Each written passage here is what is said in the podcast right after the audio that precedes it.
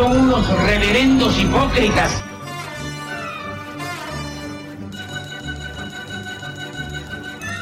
¿Por qué no suben a la tribuna a responderme si son tan hombrecitos?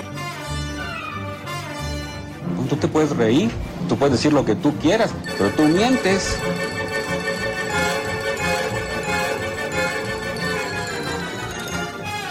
¡No tienen vergüenza! ¡No tienen cara! Cállate, chachalaca. Bienvenidos a Política Nacional. Disculpe si nuestras netas se le estrellan en la jeta. Y por favor, sea serio. Mi único propósito es que a México le vaya bien. Y estoy seguro que los anteriores presidentes también no han tenido otra misión más que esa, ¿eh? que a México le vaya bien. Nadie despierta, un presidente no creo que se levante, ni creo que se haya levantado pensando, y perdón que lo diga, cómo joder a México. Siempre han pensado en cómo hacer las cosas bien para México.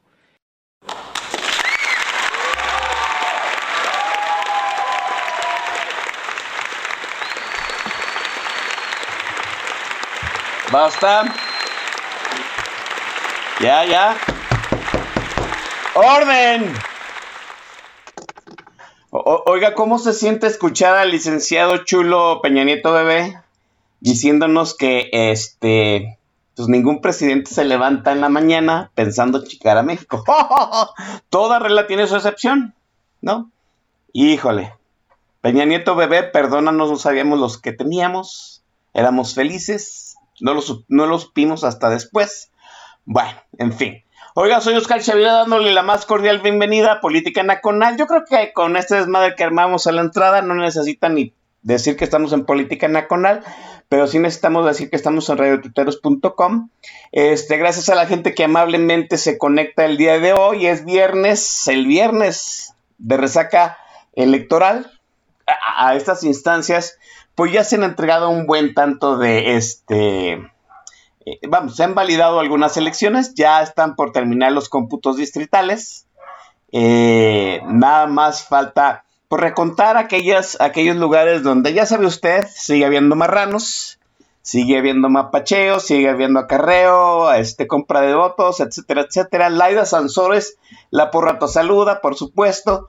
Eh, pero eh, en, en gran medida, ya lo dijimos todos, creo que fue una buena jornada electoral.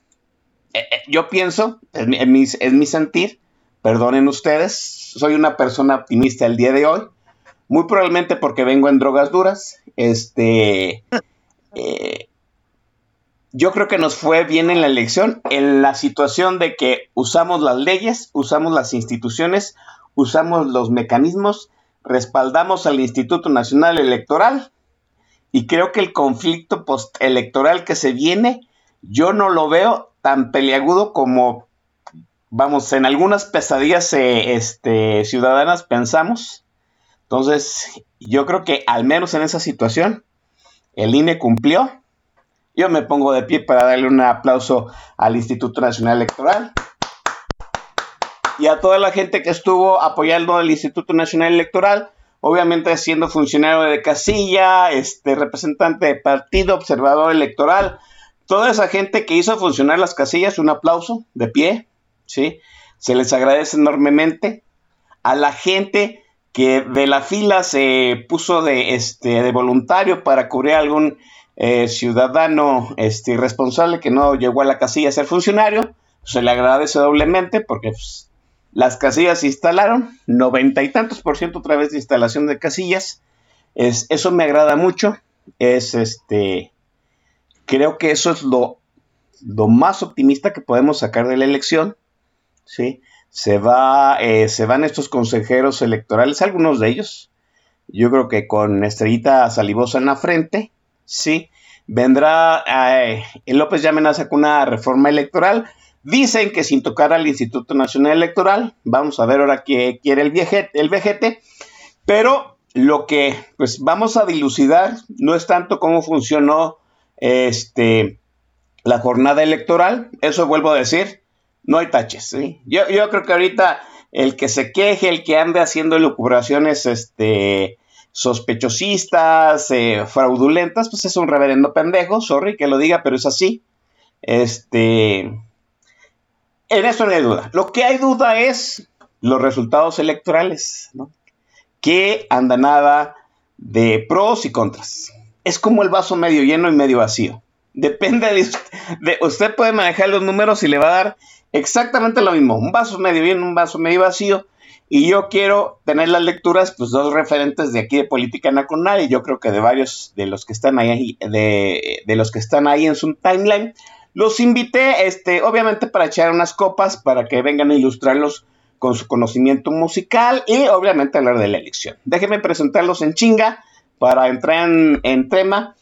Primeramente, y lo, vamos a mencionar porque es el más joven de todos aquí, ¿sí? El estimadísimo Pablo Magluf. Pablo, buenas noches. Querido Oscar Chavira, es un placer estar aquí en el mejor show de radio de política en México. Eh, un, verdadero honor que me vuelvas a invitar eh, con tan eh, prominente cartel, el Maverick de Twitter, el maestro Don Vix y uno de los mejores maestros de ceremonia en México, Oscar Chavira, y un humilde servidor. tenemos un gran show. vamos a analizar el panorama del poder en México. y bueno, un placer. Y también ya lo mencionó Paloma Gluf, pues está con nosotros el maestro Domix. Maese. Mi querido hermano Oscar, muy buenas noches, gracias por la invitación. Mi querido Pablo Magluf, un fuerte abrazo también para ti. Qué gusto tenerte aquí en el programa y qué gusto que la gente nos esté escuchando. Un saludo enorme para toda la gente que nos acompaña a través de Radio Tuiteros y a través de las distintas plataformas. Gracias por escucharnos y con todo gusto estamos aquí para darle macizo a, los saldos de esta elección intermedia, mi querido Oscar Pablo. Sí, así es. Oiga, yo sé que están pensando ahorita decirle a Pablo, Magnu, a Pablo Magluf, no te los vas a coger, pero así nos llevamos nosotros. Ustedes esténse tranquilos, ¿no? Este, la elección intermedia, rápido, fácil, sencillo. Los números muestran, pues, que Morena, este, ¿cómo, cómo decirlo? No, Morena obtuvo más diputados, sí. Los que obtuvieron menos diputados eran sus partidos satélites. El, Partido Encuentro Social, que la, elección pasada había tenido cincuenta y tantos diputados y que prácticamente le prestó 30 para tener mayoría morena, pues esta vez no va a poder hacer esa jugada. Sí. El Movimiento Ciudadano, la estrategia de convertirse en el fiel de la balanza y, este, inclinar las decisiones legislativas en la oposición o en Morena, tampoco le salió la jugada. Dante. Ay, no. Dante iba por el Congreso y le salió la gobernatura de Nuevo León. No sé si eso valga, ¿no? Samuel García ya dijo que Nuevo León vale por cinco estados. Ay, reverendo pendejo. Este, pero no sé si Nuevo León valga el, valga el Congreso. ¡Ja! sí, cómo no. no. Y lo que sí ahora asusta es que el Partido Verde Ecologista de México plus Morena no alcanza la mayoría para mover la constitución. Necesita alguien más y el presidente ya dijo que va por el PRI. ¿Sí? Otra vez va a revivir el primor, le quiere agarrar la piernita por debajo de la mesa a los eh, del Jurásico Institucional. ¿Qué desmadre es esta elección?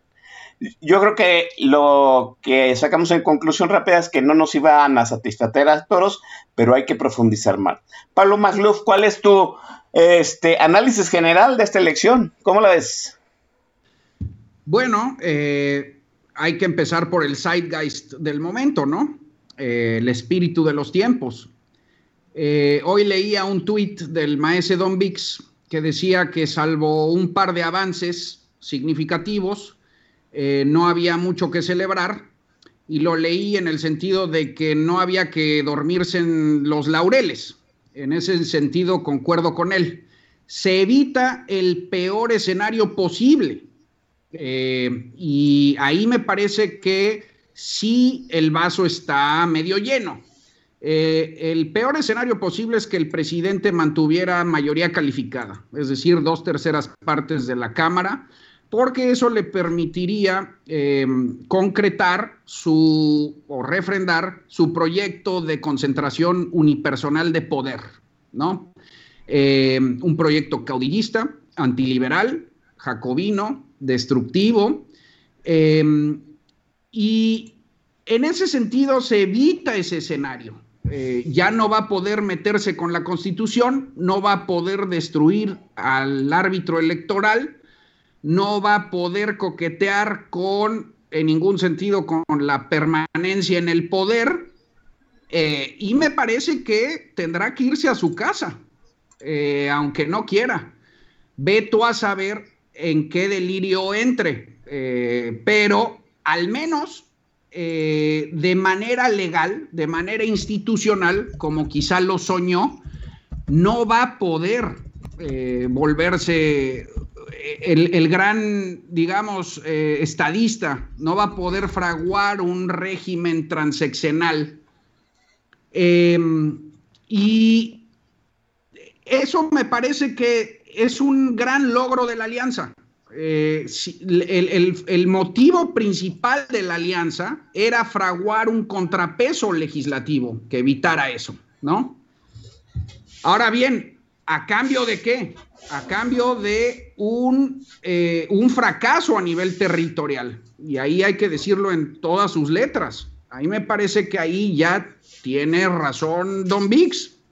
Eh, Morena tiene un avance muy importante a nivel territorial, gana 10 gubernaturas de 15, eh, y eso, puesto que el, presidente mantiene eh, mayoría absoluta, es decir, la mitad más uno, mantiene control presupuestal, mantiene control de las leyes secundarias, aunado a todos los nuevos gobernadores, eh, va a poder remar toda la cantidad de dinero que quiera a los diferentes rincones de la República, porque recuerden que quienes generalmente movilizan el voto hacia la transición sexenal son los gobernadores.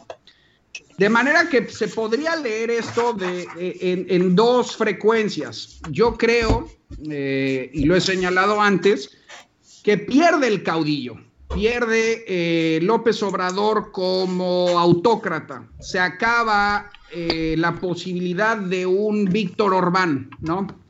Em, y a cambio eh, empieza a dibujarse un escenario en el que tal vez su partido, y tú recordarás bien nuestro programa, querido Oscar, donde decíamos que Morena no era un propiamente un partido institucional, un partido serio, más bien había sido siempre un templete para llevar al caudillo al poder. Bueno, a mí me parece que se empieza a dibujar la posibilidad de un partido que se puede emancipar de su caudillo, que eh, se puede soñar con una suerte de permanencia en el poder eh, sin él, ¿no? Eh, y me parece que, que entonces y ahora sí, perdón por, por, la ambivalencia, no me gusta, a mí me gusta definirme, vaso medio lleno, vaso medio vacío, pero eh, tengo que decir que, son las dos. Por un lado, eh, logramos limitar al tirano, y, pero por el otro se abre la posibilidad eh, de que su partido frague una permanencia institucional en el poder que empiece, digamos, a dibujarse una posible hegemonía. No digo que la tengan fácil, ¿eh? Si quieren, ahorita hablamos de las letritas de cada una de las dos frecuencias, porque hay muchas. Eh, pero más o menos así lo vería yo, querido Oscar, querido Don Vix. Maestro Don Vix, ¿cuál es su visión de, eh, pues esto que habla Pablo McLuh, ¿no? El, el retroceso legislativo y el avance territorial de Morena. Pues mira, ciertamente, y coincido con Pablo, se tiene que desagregar el resultado electoral para encontrarle los, los resultados valiosos y también identificar sin ningún rubor, pues dónde este, se nos vino encima la noche. Si hablamos de la, de la elección del 2021, así sin desagregar nada, en mi caso veo un resultado mediano, no mediocre, porque lo que está de por medio es la República y un esfuerzo por la República nunca será mediocre, pero sí eh, se puede calibrar su magnitud y para mí sería muy mediano. Si no lo desagregamos, me parece que eh, sin recurrir a eufemismos de los resultados fueron mixtos. Pues no, cabrón, este, la realidad es que sí, este, hubo unas cosas espantosas, hay unas lecturas horribles. Entonces, si lo tomamos como la elección del 21, ¿cómo nos dejó? Me parece que es un, es un saldo positivo muy mediano, ¿no? Casi tablas. Habría que desagregarlo. Efectivamente, no se presentó el peor de los escenarios al momento. En la jornada electoral no se presentó el peor de los escenarios, que era que Morena tuviera la mayoría calificada para empezar a hacer y deshacer, ¿no? No estoy seguro de que haya sido la alianza quien lo evitó. Quizá habría que decir que fue la ciudadanía, porque desde la alianza los partidos, hay que decirlo, hicieron casi nada por jalar el voto, se dedicaron a padrotear el miedo. Entonces, así como que la alianza es la que evitó el, el escenario más feo, yo le daría ahí el mérito a la ciudadanía que salió a votar con entusiasmo a pesar de la mierda que mandó la alianza, que ya no digamos con la mierda que mandó Morena. Pero mira, realmente eh, el, mérito me parece que es social, porque tuvimos una participación superior al 52%. tenemos que relativizarlo, ni pedo. Oye, 52% quiere decir que una de cada dos personas salió, pues sí, está de la verga, pero vamos a contextualizarlo. En 2015 la anterior elección intermedia, la participación fue del 47%.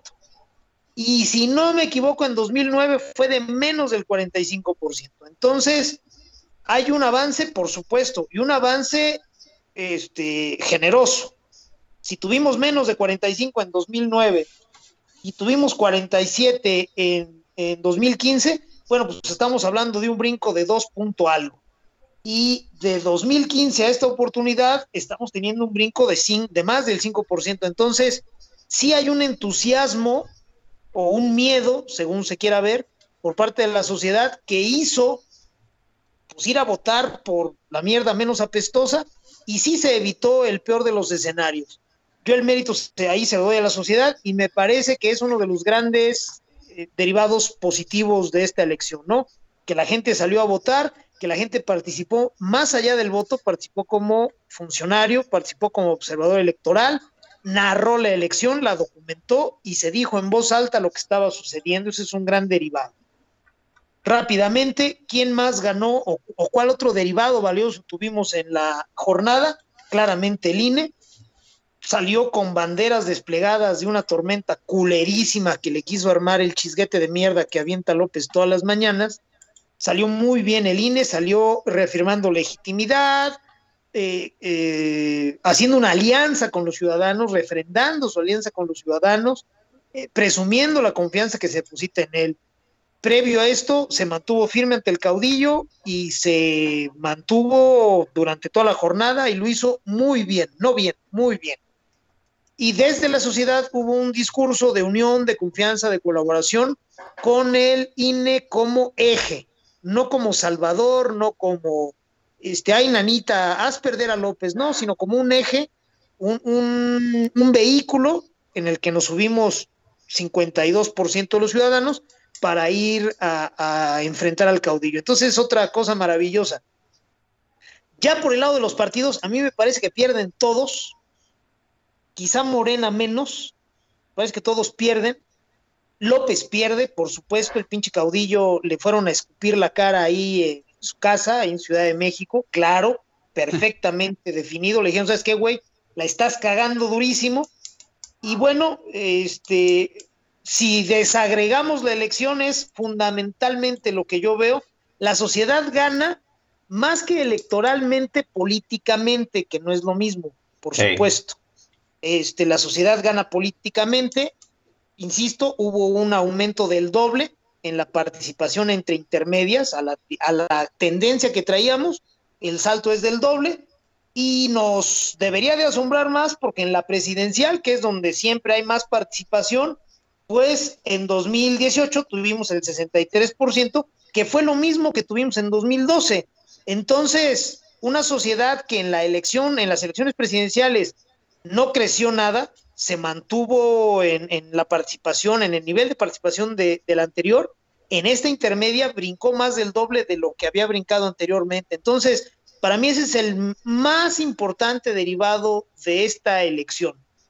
Eh, entre las pérdidas, me parece terrible el, eh, el efecto de llamar a votar por la alianza entre Juanito Pueblo, que de todos modos no es muy pinche brillante, hay que decirlo, digo, aquí estamos en confianza, la gente que escucha política nacional es gente brillante y es gente que sabe este, pensar, entonces podemos aquí en, muy corto decirnos las netas, Juanito Pueblo es pendejo. Entonces, eh, el, el discurso electoral que se enderezó de emergencia para decir, mira, ahorita ya ni te fijes, tú ahorita dale por el colorcito, por la banderita, por el membrete azul, por lo que queda del PRD, imagínate nada más, nosotros que ya somos viejos, Oscar, que nos dijeran, oye, cabrones, que hay que votar por el de la banderita o por el solecito azteca, pues sí, sentí que me daba urticaria en el chico condrio, pero bueno, me parece que eso es una de las cosas más tristes y que nos cuestan más. Ya lo platicaremos en extenso más adelante, pero el efecto que tuvo en Juanito Pueblo me parece que nos va a pesar para el 24 si no eh, metemos un antídoto discursivo ahí pronto. Reitero, de los partidos a todos los veo que pierden, a todos, unos más, otros menos. Instituciones, bueno, el INE para arriba, el caudillo a chingar a su madre, me parece, igual eh, que hace la lectura Pablo, el caudillo pierde el centro, y en las penínsulas y en la costa del Pacífico, Morena emerge. No emerge López. Eso es algo también que tenemos que, la gente tiene que entender. No es López el que ganó el, corredor del Pacífico, no es López quien gana este, en Quintana Roo, en las penínsulas, no, es Morena. Lo que sea que hoy es Morena, ellos son los que ganaron en las localías. Aquí platicamos en diciembre eh, estuvimos nosotros tres y nos acompañó también mi querido Macario, y hablamos de que esta elección tenía que ser desde lo local. Y Morena lo entendió bien y los caudillos y los gobernadores y la gente que pesa en cada estado lo entendió bien.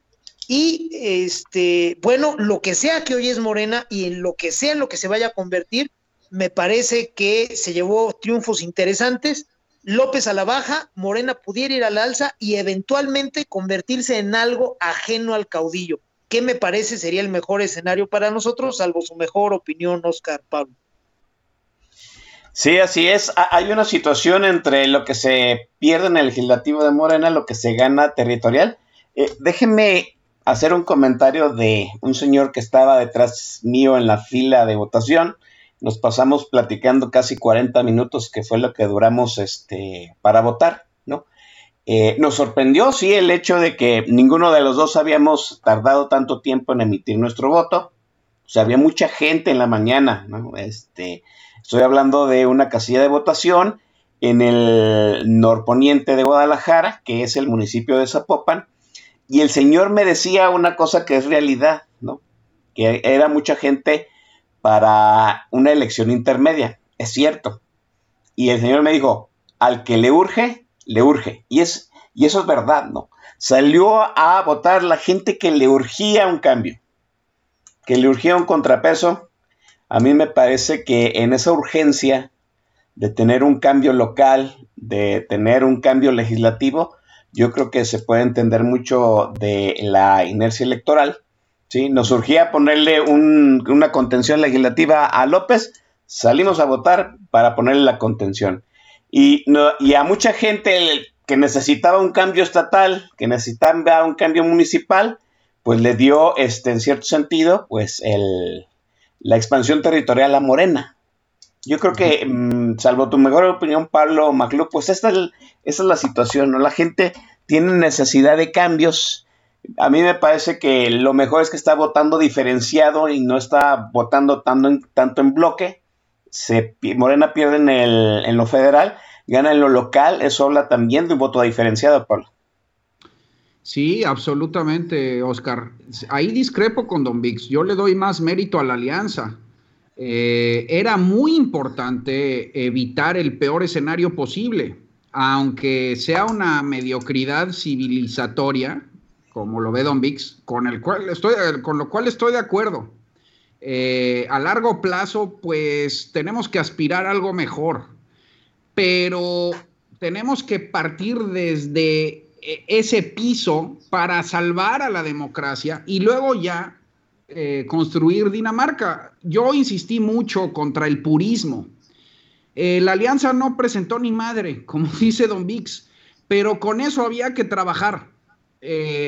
lo, primordial era salvar la democracia electoral, era salvar al árbitro, era salvar el, contrapeso, la división de poderes, eh, em, para nada eso quiere decir que la democracia, eh, López tiene mayoría absoluta, tiene control del presupuesto, tiene un despliegue, amplio despliegue territorial y eh, tiene acceso a, las, a, la posibilidad de cambiar las leyes secundarias. Con eso basta para destruir lo que quiera, pero teníamos que poner un freno al caudillo y eso es muy importante porque me parece que sí dibuja otro escenario, otro escenario absolutamente.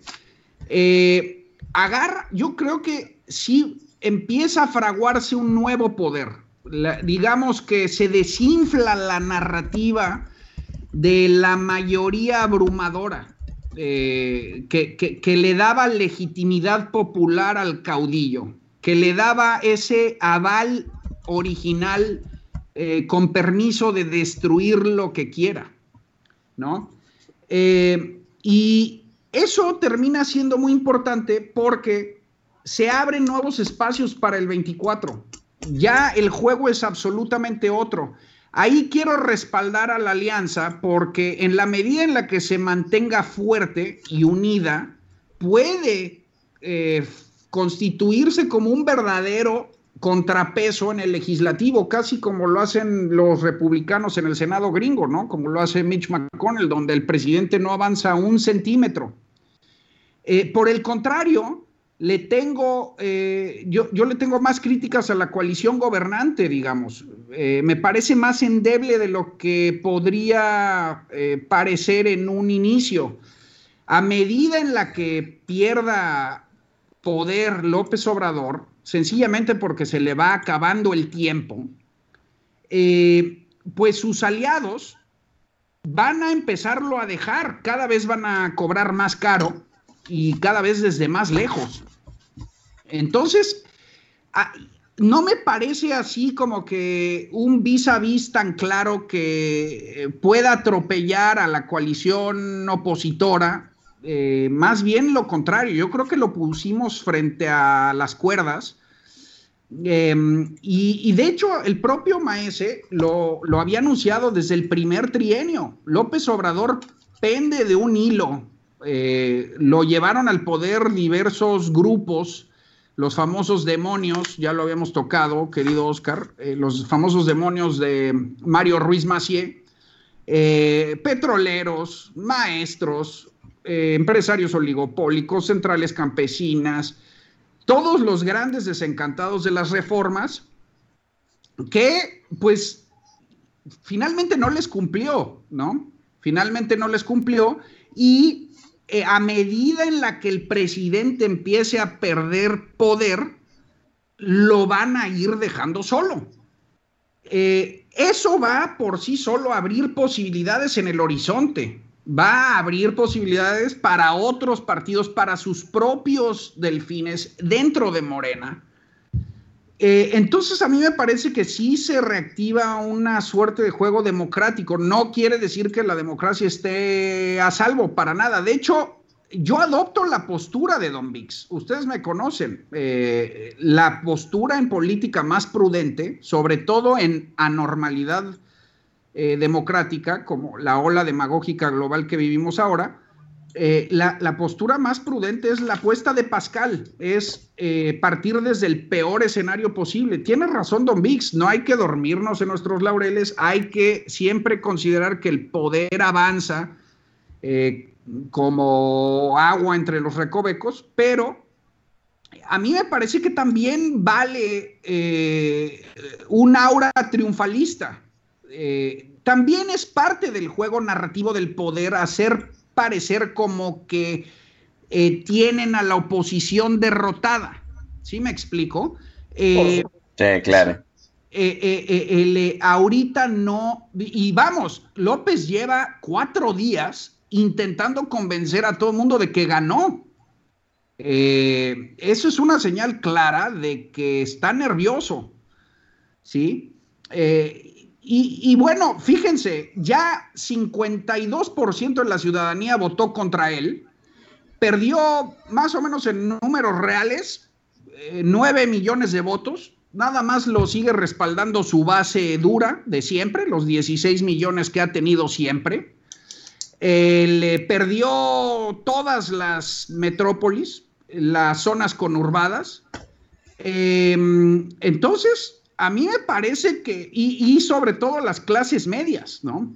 Entonces, a mí me parece que sí se puede considerar un vaso medio lleno, no para dormirse en los laureles, me parece que hay que tener la cautela que, ah, eh, eh, dice el, el, maestro Don Vix, pero sí hay que refrendar la voluntad popular anti López. O sea, cuando, cuando refrendas esa voluntad no quiere decir que estés avalando a, la alianza. Quiere decir que, eh, digamos que inyecta cierta esperanza, cierto brío opositor en el dique que puso la misma ciudadanía, como dice Don Vix. Yo no le adjudico absolutamente nada a los partidos políticos, fue la ciudadanía, pero precisamente también como el, eh, la ciudadanía, pues no es muy brillante, como dice el maese, eh, fue un gran acierto la, la coalición opositora. Te, este, te, te, te, la pone más fácil y no tiene nada de malo. No, es una estrategia electoral. Déjeme eh, cortar aquí la conversación. Es momento de la parte medular del programa, que es pues, darles la cátedra musical de estos dos señorones. o sea, no, como dice, dice el maestro Don Vix, o sea, estamos entre amigos, no nos hagamos pendejos, vinimos por el playlist. Este, y, y hay que darle hoy oportunidad primero a Pablo Macluf. Pablo Macluf, venga, presenta tu primera rola. Bueno, querido Chavira, Maese Don Vix, ustedes saben que generalmente relaciono mi playlist con eh, la coyuntura, lo que se está viviendo, eh, de modo que escogí el famosísimo One Hit Wonder de MC Hammer, Can't Touch This, en alusión a que la ciudadanía le dijo clarísimamente al poder, no puedes tocar al INE. Can't touch this. can't touch this. Touch this. You can't touch this. You can't touch this. My, my, my, my music hits me so hard, makes me say, oh my Lord, thank you for blessing me. What am I to rhyme and too hype me? It feels good when you know you're down. A super dope homeboy from the Oak Town and I'm known as such. And this is a beat uh, you can't touch. I told you, homeboy, you can't touch this. Yeah, that's how we living and you know you can't touch this. Look in my eyes, man, you can't touch this. Yo, let me bust the funky lyrics. Fresh new kicks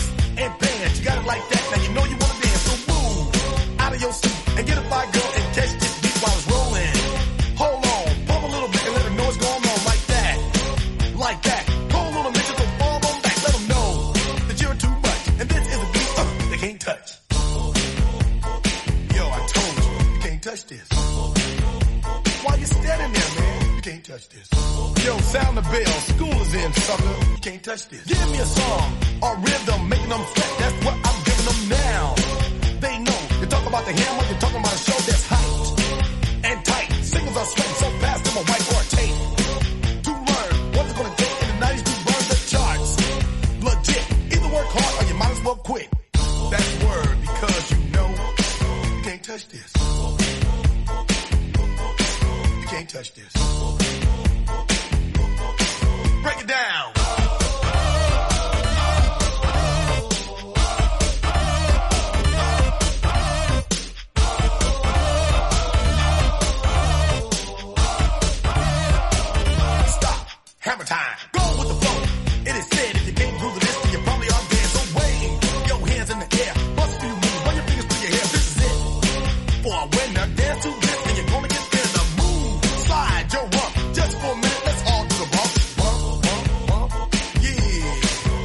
Touch this. Look, man, you can't touch this. You better get hype, boy, cause you know you can't, you can't touch this. Ring the bell,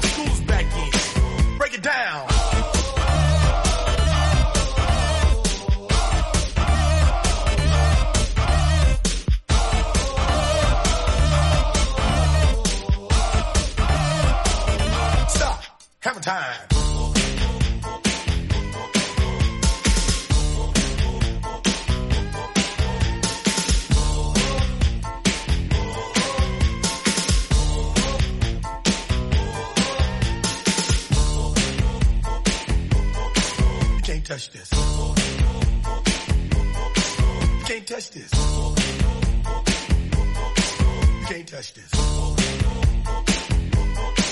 Break it down.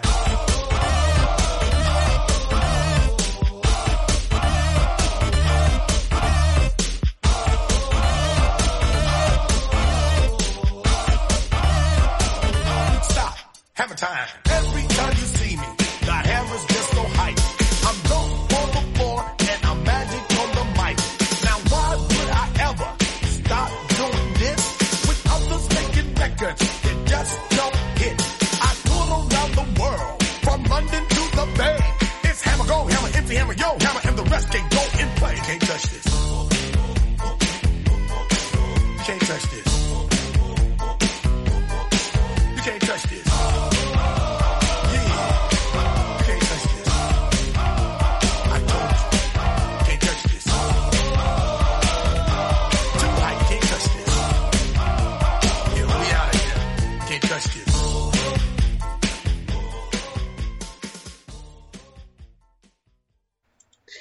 Estamos de vuelta. Eh, este fue MC Hammer, Can't Touch This. Hijo de su madre. Qué, qué bueno que lo recibieron con, con beneplácito. Ajá, sí, cómo no.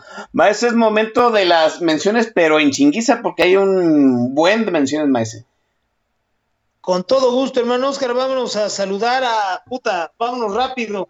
De OC Global, a Moto Explora, a Claudia Parada, a mi querida bien respondona, a Ay Mr. Bazán, un hombre libre y de buenas costumbres, a Yaya Marchena, a Jules Guadalajara, un saludo, carajo, a GIF 01, a Pluviofifilia, a mi querida Tere Rubio, a mi querida Lucy Treza, dos damas regias que andan por allá, a mi Samita 13, a, a Curote Suta, a Eduardo Villazaña, a Boilercito, a Norma Bernal, a Mr. Brasil, Jorge Rom, Ave Fénix 007, Gallo, un abrazo, a Club Talk, a Eder Rodríguez, que nos está escuchando en Abu Dhabi, son las pinches dos de la mañana, si no me equivoco, gracias por escucharnos. Esa es Saludos porra a- chingada.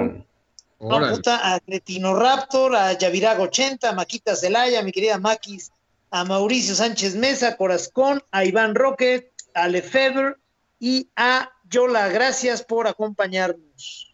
Sí, gracias a este Eder Rodríguez que nos está escuchando, ¿qué? 5.25 del sábado en Abu Dhabi.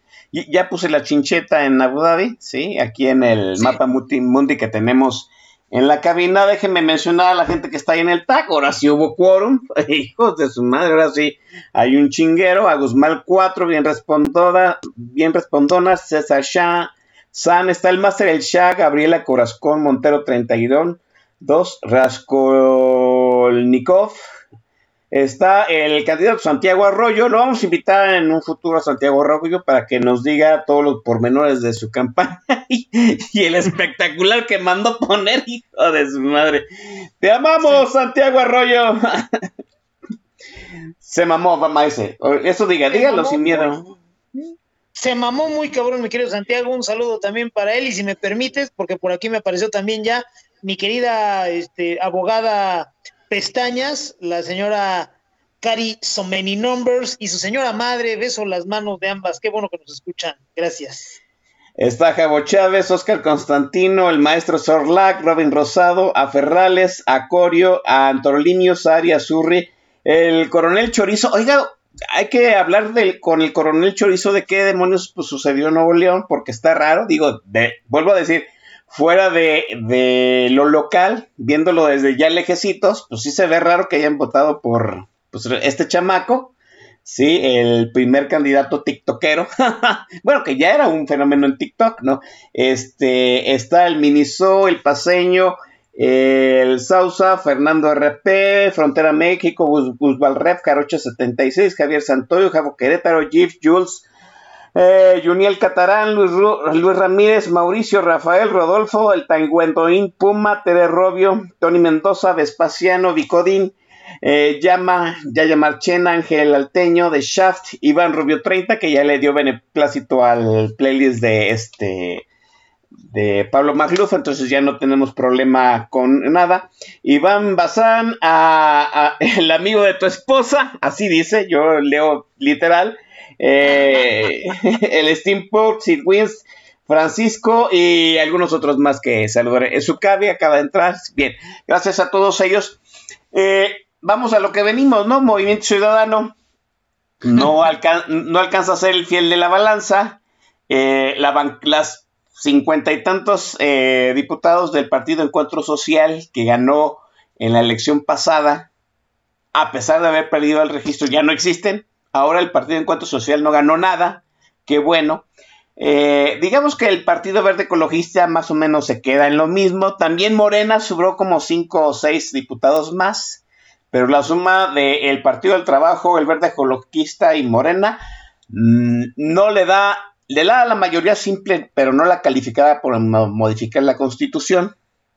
Eh, dice Pablo McLuff, dice con bien, que el presidente se ha dedicado cuatro días, ¿sí? Cuatro días a este, hacer una narrativa triunfadora de esta elección. Le urge, por supuesto. Eh, ya lo dijo Líbano Sanz el, el, lunes, el día de la elección. Sí, que cuando el PRI, cuando, cuando tuvimos la noción de que el PRI no era invencible, empezó a perder pues ahora tenemos la noción de que Morena no es invencible, pero mientras, pues viene un impas, de aquí a septiembre entra la legislatura que acabamos de elegir y vendrá la designación de coordinadores que me parece que es algo crucial. Ay, pinches partidos, no se vayan a equivocar de coordinadores parlamentarios porque si no vamos a empezar al madre. Y pues está el gravísimo asunto del revolucionario institucional que puede convertirse en el fiel de la balanza. ¿Cómo ven los balances dentro del Congreso, maestro Mix? Pues mira, interesantes. Sí, sí se tiene que entrar a un análisis más o menos profundo por lo siguiente. El Partido Verde no se mantuvo, sino que tuvo un crecimiento exponencial. Fueron casi 30 eh, diputados más que hace tres años. El que se derrumbó fue el PT, que perdió casi lo mismo, perdió veintipocos, este, 20 o 21 este, diputados perdió el PT. Tenemos que entender que pues, los números son fríos, ¿no? Y Morena electoralmente no perdió. electoralmente, como diría el clásico, no le han quitado una pluma a su gallo. En 2018, Morena obtuvo 191 curules y los estimados, que ya prácticamente es lo que va a quedar para 2021, son 197. Entonces, así que tú digas, ¿qué chinga le pusimos? Pues no. Este, el señor eh, López, pues hay que decir que no. Eh, eh, electoralmente, en estricto sentido, lo que, lo que es la cuestión electoral, pues Morena aumentó su votación, aumentó, su número de curules para esta oportunidad. El PT perdió y el verde ganó más de lo que el PT perdió. Entonces, si esos equilibrios, si evitamos que Morena nos avasallara, pero pues tampoco estamos muy lejos. Y no estamos muy lejos porque más allá de colores, tenemos personas que pueden ser amenazadas, que pueden ser compradas, que pueden ser convencidas, y así que tú digas, híjole, estamos bien pinches lejos. Otro punto que tenemos que destacar es el de Movimiento Ciudadano. Movimiento Ciudadano pierde cuatro, tres o cuatro diputados de lo que obtuvo en 2018 a este, perdió tres o cuatro. Entonces, así que tú digas, ¿qué chinga le pusimos? Pues tampoco. Y ojo, hoy eh, está el tema efervescente de que el dueño del Partido Verde, Manuel Velasco, salió a decir que pues iban a revisar, que tenían que considerar otras cosas para ver si apoyaban la agenda de Morena o no. Esto es, le está queriendo poner más el apoyo a López, de ganar importancia movimiento, más movimiento ciudadano, obtiene la mayoría simple y a mucho que me equivoque, la mayoría simple le da para controlar la Junta de Coordinación Política, la JUCOPO, que es el órgano de órganos en la legislación. Entonces, cuidado ahí. Este, vamos a hacerle cuenta que Movimiento Ciudadano es el güey del antro que ya se puso medio pedo y que crees que no sirve para nada, pero en realidad no está tan pedo, ¿no? Y si te pasas mucho de lanza con él, en una de esas se para y te rompe tu madre. Sí, es cierto, hay, sí. que, hay que tener cuidado con Movimiento Ciudadano porque a como se están configurando las cosas, en una de esas puede ser junto con el PT quien le dé la mayoría simple a, a Morena sin pasar por el Partido Verde habrá quien me diga, no, no mames, pero es que Movimiento Ciudadano no es este un acompañante de Morena. Pues no mamen, vamos a ponernos de acuerdo. Toda la campaña fue decir que Movimiento Ciudadano era un palero de Morena y ahora resulta que me lo ponen del lado del PAN, pues no chinguen, este, o es una o es otra, o son ambas. Pero si son ambas, son tanto en la campaña como ahorita. A mi juicio, yo no creo que Movimiento Ciudadano tenga la cohesión como para decir todos vamos a votar siempre de una forma o de otra. Al que amenacen con suficiente energía o al que le pongan la suficiente tentación, sin ningún pedo se va a vender, como los de cualquier partido. Aquí no tenemos ángeles, no mamen. Entonces, en estos equilibrios, en estas cuentas que se hacen para el Congreso, sí vamos a tener que tener una gran lupa encima cada quien de su diputado. Cuando hablaba yo al inicio del programa de que el planteamiento sobresimplificado de votar por la alianza podía terminar siendo nocivo, estaba yo pensando en esto. Gran parte de la gente que fue a votar en contra de Morena, sin fijarse qué votaba, se quedó, porque yo lo leo todos los días, se quedó con la idea de que salvó a México haciendo lo que siempre pinches ha hecho, remover mierda buscando la que apeste menos y votando por color. En gran medida, por eso hubo mucha gente que encontró atractiva esa propuesta, porque es exactamente lo mismo que han hecho durante 20 años. El problema es que esa gente ahora escuche a las mismas personas que lo invitaron a votar de esa manera cuando le empiecen a decir, oye cabrón, ahora tienes que corretear a tu diputado. No vayas a querer salvar a México con ideas generales, no, güey lo que te toca es ir con tu diputado, con el de tu distrito y empezar a chingarlo para que dé eh, resultados, para que rinda informes, para que no se venda.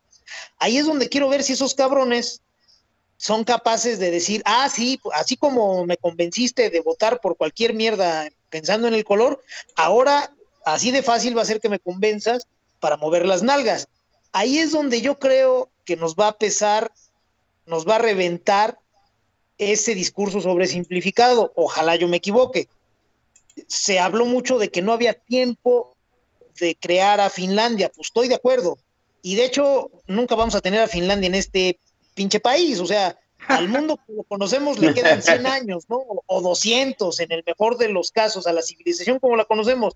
Y Mexiquito en 200 años no saca un perro de una milpa, no menos crea Finlandia pero sí tendríamos que estar trabajando ahora, tenemos tres años por delante, quiero pensar que son suficientes, no para construir a Finlandia, sino para construir un México que no dé tanta pinche pena. Y se los digo desde Querétaro, que se pudo levantar el cuello y decir, miren culeros, acá las cosas se hacen diferentes y los resultados obviamente son óptimos.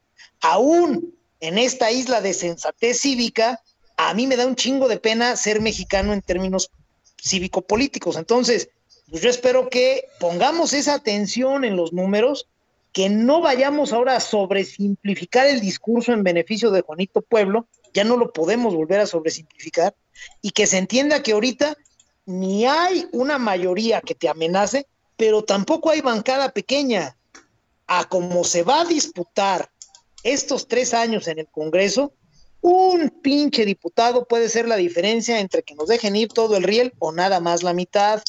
Entonces, pues ojalá en estos equilibrios la gente ponga atención, entienda qué nos estamos jugando y sepa que no puede derivar o descansar su deber cívico a partir de colores. Ahorita sí, ya olvídense de colores por su repinche vida y véanle la cara al cabrón que quedó por su distrito. y apréndanse su nombre y sus teléfonos y su correo electrónico y sus domicilios, porque vamos a tener que ponerlos a mover las nalgas. Caso contrario, hay chingos de lana y hay muchos diputados electos que tienen una cola larguísima y por ahí me los van a apretar. Ojo con eso, por favor, porque si no, en el 2024, desde el otro lado del espectro político, vamos a escuchar el no podía saberse, no es culpa de nadie, nos queda vigilarlos y ese pinche día yo sí rompo mi credencial del INE y me siento a llorar. Sí, es cierto, ¿no? Este, déjeme decirlo, de los, de los diputados de Movimiento Ciudadano, la mayoría son de Jalisco, ¿eh?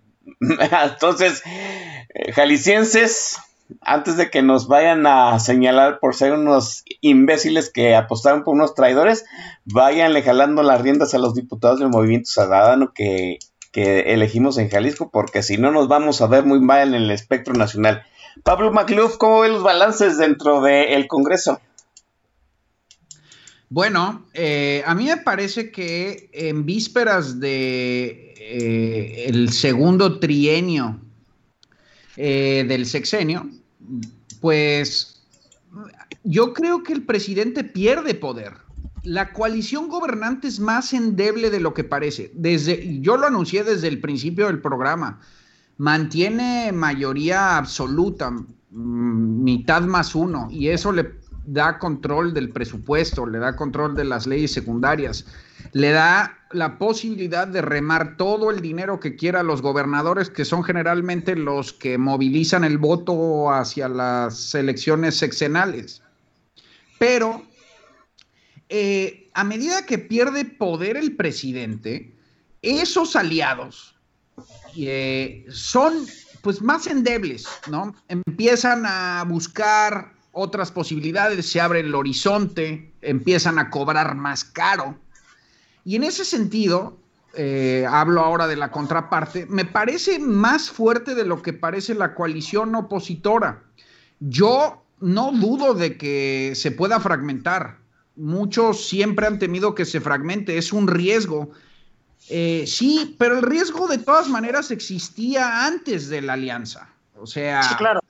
Sí, es decir, eh, muchos temen que el PRI se, eh, eh, se voltee. Bueno, pero ese riesgo de todas maneras existía antes de la alianza o sin alianza y el PRI no se volteó. El PRI fue el segundo partido más opositor después del PAN. Y eso cuando el presidente era mucho más poderoso y aún así se fue en alianza. Eh, Después, pues mira, si el PRI se voltea sería traicionar al votante, ¿no? Yo no dudo que sean capaces de hacerlo. Por Eh, mucho. lo ha- sí, exacto, lo han hecho antes, pero sería desaparecer, ¿no? Eh, tercero, pues no le conviene. Eh, el PRI ya su único poder reside en la alianza opositora. El único poder real que tiene el PRI hoy está en la alianza. Si, si quiere cederle ese poder que ya le quitó al presidente, ya que está debilitado, pues adelante, pero sería desaparecer. Y cuarto, no tiene sentido dejarle al PAN, si queda algún, alguna inspiración de regresar al poder en el PRI, no tiene sentido dejarle al PAN el camino libre para ser la única oposición si se, si, si se une al poder, queda el PAN como único opositor. Y eso en el corazón humano quiere decir el David contra el Goliat. Eh, el PAN quedaría muy bien perfilado para eh, el 2024. Ahora, déjenme, ahora vamos a analizar el despliegue territorial de López Obrador porque tampoco es tan avasallador como parece. Vamos a analizarlo. López Obrador gana en los de, los 10 estados que gana, 7 son los más violentos de la República. Para empezar, ahí va a tener que administrar eh, eh, la violencia sin poder recurrir a excusas como las que recurrió eh, en el primer trienio, falta de coordinación o falta de eh, afinidad política de los gobernadores o falta de simpatía. y tampoco va a poder amagar con sus clásicos eh, este, apalancamientos de recursos de seguridad o despliegue de las fuerzas de seguridad. Va a tener que resolver los fuegos locales. Dos, eh, los estados donde ganó Morena, gana por primera vez. Es decir, son estados donde no había gobernado, ¿sí? Pero si lo cotejas vis a vis con las alcaldías que pierde Morena, Morena pierde donde sí había gobierno. ¿Qué te dice esto? Que la gente en general le da chance a Morena una vez y prefiere regresar al PRI y al PAN. Eso es lo que se vio este trienio. O sea, PRI y PAN son desastrosos, pero la gente le da chance a Morena una vez y después regresa a lo menos peor. ¿Sí? Entonces tampoco es como que tiene carrera libre Morena para avasallar en el 24. Va a tener bastante complicada la cosa. Eso cotejado, además, con lo que ya mencioné en, la, en, en el primer bloque. López Obrador pierde todas las zonas conurbadas, la clase media, 9 millones de votos. La mayor proporción de voto la tiene la oposición. Yo no, no, no sé de dónde dice el maestro Don Vix que no hay ningún triunfo electoral de la oposición. A mí me parece clarísimo. Pierde el bastión de la Ciudad de México, pierde la zona conurbada de Monterrey, pierde Guadalajara. Eh, se queda casi estrictamente con la zona rural. Es decir, López Obrador está empezando a emular al viejo PRI. ¿Sí? Entonces, yo creo que sí hay juego. Sin duda hay juego. Además, tómese en cuenta que se van a despedazar en Morena.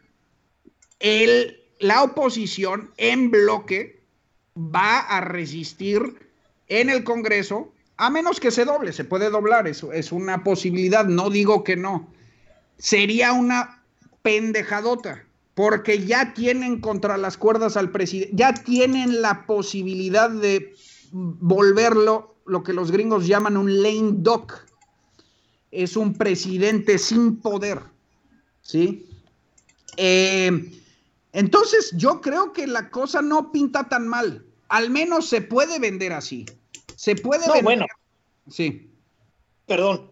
Eh, Sí, efectivamente. eh, esto hay juego. O sea, ese está clarísimo. Y también haciendo la acotación, yo no dije que, que Morena no hubiera tenido derrotas, tuvo un chingo, pero también tuvo un chingo de triunfos. Por En supuesto. la esfera nacional es donde, y concretamente en el Congreso, es donde Morena no le quitaron una, una pluma, es a donde me refiero, en el Congreso. Querido Don Vix, le quitaron la mayoría calificada, le quitaron 51 diputados que... A López, pero no a Morena. Bueno, Morena ya, no, sí, Morena ya no tiene mayoría absoluta. Morena, No, pero los. Ajá. Morena Los, la mitad más uno. Ahorita A Morena... través, sí, ahorita lo tuvo a través de otros mecanismos que ya no va a tener, pero que exceden a la cuestión electoral. Solo Sí, una aclaración. Es muy importante decir esto. Morena tenía mayoría absoluta. Tenía la mitad más uno solo. Ahorita Morena ya tiene que negociar con el verde para controlar el presupuesto y para controlar las leyes secundarias. Yo Sí. lo que creo es que esa alianza es más endeble de lo que parece. Mucha gente dice, bueno, pues este, el verde está garantizado. No es cierto. Son No, las no, para nada. son las putas más caras y además a medida que López empiece a perder poder, que por cierto, ahorita ya tiene menos aprobación que Calderón y Fox en sus a la altura de sus respectivos sexenios, eh, va, va- el verde se va a empezar a distanciar y va a empezarse a acomodar, lo mismo que los otros. No tiene ningún sentido que el PRI negocie con López. Lo puede hacer, ¿eh? Por la cola que Sí. le pisen y lo que quieras. Y tienes razón. Pero no tiene sentido en la lógica de poder a largo plazo. Y maestro. Nada más que necesitamos entender esto. Una cosa es el PRI y otra cosa son sus diputados. Por supuesto. Después, también tenemos que entender que Morena tenía la, la mayoría simple, la mayoría absoluta, perdone, no, no la calificada la absoluta, pero a partir de mecanismos de chicanadas legales de sobrerepresentación, que para esta oportunidad ya no los va a tener, porque ya hubo una reforma, ya hubo un orden que metieron para que no vuelva a hacer esa chicanada de hacerse de más diputados, pero eso no es electoral, eso es extraelectoral. Ese cambio a la ley no dependió de las elecciones, fue antes de las elecciones y se dejó claro que ahora la, eh, la, repartición de curules no iba a poder exceder o se iba a cumplir ya a rajatabla la ley. Entonces, también para mí es importante esto, electoralmente Morena sacó más votos que hace tres años y eso no lo debemos de ignorar. Si lo ignoramos, si ignoramos la realidad y los datos, nos va a vencer el error dentro de tres años. Entonces sí tenemos que entender eso. Si ya ahora no la va a poder conseguir gracias a que hay mejores reglas para evitar la sobrerepresentación, porque el Partido Verde le va a costar mucho más, eso está muy bien, pero electoralmente Morena sacó más diputados hoy, bueno, por nada del 21, que en la del 18. Entonces, no perdamos de vista eso. Y también entendamos lo siguiente. PRI partido, estoy totalmente de acuerdo, no tiene ninguna lógica si ahorita va y se convierte en el socio tercero de López. Pues no. Desaparece. No, se va al carajo, ese partido se va al carajo ni siquiera en 12 años, se desaparece en 6. Pero ojo, una cosa es el partido, las dirigencias nacionales incluso, que están totalmente en una lógica absurda y totalmente desconectados de la realidad de la gente de a pie, y otra cosa son los diputados. Y ojo, para el diputado de, del PRI, que tiene relación con los gobernadores, que tiene relación con los poderes locales, en algún determinado momento le puede parecer buen negocio dejar a la deriva al PRI. ¿Sabes qué? A chingar a su madre el PRI, yo, ¿saben qué? Brinco a la otra canoa. Entonces, sí, tenemos que armar un discurso que venda de la mejor manera los resultados positivos de los partidos que no son Morena y que presente de la manera más atractiva posible el descalabro que sufrió López, más que Morena, el descalabro es de López, y Exacto. poner mucha atención en lo que se venga por ahí, porque corremos el riesgo, lo vengo diciendo hace medio año, corremos el riesgo de fundir a López efectivamente como ya está en ese proceso y después validar a otros proyectos locales que traigan el mismo enfoque que los que pusieron por delante a López en 2018 y nomás cambiar la cara del pendejo que está al frente del desfile. Ojo con eso. Sí tenemos, insisto, tenemos que presentar el discurso de la manera más atractiva posible, pero sin negarnos realidades. Si nos las negamos, nos va a brincar. Eh, lo que pregunta, lo que comentaba Pablo hace un momento sobre los estados más violentos, pues efectivamente, ¿dónde iba a ganar el discurso de Morena? Pues en pinches estados que están de la fruta, cabrón. Ahora, que López y el gobierno estén realmente obligados a atender esos temas, a mí me queda la duda. Por ejemplo, Guerrero. Guerrero, y lo digo con absoluto respeto para la gente que nació en esa pintoresca entidad, con aguanta todo. lo que sea. O sea, este, chimpancingo y de ahí para abajo, o sea, vaya, Salgado Macedonio ganó sin estar en la boleta. Si eso no nos explica cuán amplias tienen las nalgas los guerrerenses para aguantar lo que les avienten, pues ya nada nos los va a decir.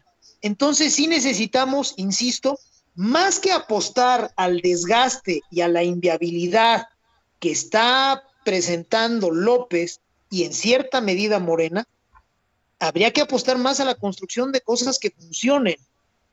Si le seguimos dando ese discurso a Juanito Pueblo de pinche López ya perdió, sin darle un, mira, güey, vamos a construir esto, corremos el riesgo de que simple y sencillamente repitamos los errores que se han venido cometiendo y miren que en 2024 todo puede suceder. O sea, lo decía Pablo al inicio de la charla y, mi querido hermano Oscar suscribía, estamos en tiempos de anormalidad democrática Y así tenemos que entender todo lo que suceda. Yo no descarto nada, cosa alguna. Amenazas, este, un putal de dinero corriendo hacia el Congreso, corriendo desde el narco hacia caciques locales. Y Dios no lo quiera, usando incluso ese dinero para desestabilizar políticamente entidades que no les convengan. Lo que intentaron y lo que lograron hacer con Guanajuato, muy probablemente lo hagan con Jalisco. Entonces sí, mi querido Don Vix, a ver, pero yo te quiero preguntar. ¿A quién chingados le conviene ahorita, hoy, negociar con López? Me refiero a los grupos de poder. Piensa no, con, López, con López a muy pocos, casi a nadie, al narco si acaso. Exactamente. Y entonces, realmente, la configuración de poder abre un horizonte para bloques más sólidos, como por ejemplo una oposición partidista. Yo sé que, eh, eh, eh, hay que hay que dudar de los templetes de colores, pero también los templetes de colores son importantes para formación de cuadros, para filtros, los famosos gatekeepers, ¿no? Todos los grupos de poder de hoy que, que están en, ya no les conviene apostar por el Titanic abollado que es la cuarta transformación. Es No, un no, que ya le pegó al iceberg. Esta madre ya se, ya se está hundiendo. Por supuesto. Es No, de más- hecho, yo lo vengo diciendo hace un rato. Exacto. Este- esta madre ya se hundió. Ahora, eh, eh, a lo mejor aquí está la, la controversia o, o donde no encontramos el punto de unión. Yo estoy separando a Morena, y lo estoy entrecomillando, de López. Y entonces hay grupos de poder que en una lógica local pueden perfectamente encontrar un acuerdo entre ellos. ¿Sabes qué? Ya no se pudo el pedo nacional, ya se nos apestó este pendejo, no sirvió para ni madre, Exacto. ya, a la burger. Pero Ah. tú y yo, mira, aquí en Sinaloa y aquí en Sonora, la Totalmente. podemos hacer bien chingón. No, no, Entonces, totalmente. es- es- Ah, bueno, ya nos pusimos de acuerdo entonces. Sí, ya nos pusimos de acuerdo. De hecho, yo habría sí. Eh, la- la- mi primer segmento fue diciendo que había perdido el caudillo, pero que a cambio, y esto es lo peligroso, ¿eh? Aquí sí Ahí estoy. está todo el peligro y estamos de acuerdo. Ajá, el peligro es que se erija un régimen transeccional, es decir, una hegemonía morenista. Porque incluso pensando en lo que se ensayó los últimos 24 años en la Ciudad de México, estos cabrones se enquistan, ¿no? Y Se sácalos, cabrón. Exactamente. Ahí estoy totalmente de acuerdo contigo. Y el avance territorial de Morena parece sugerir eso. Es decir, se emancipa el partido, se empieza a, a fraguar un, un partido institucional y van a desechar al, al caudillo. Ahora, eso obviamente le abre el espacio a otras fuerzas políticas. No, pues sí, ahí vamos a ir a lo que también he insistido yo mucho, al ambiente local.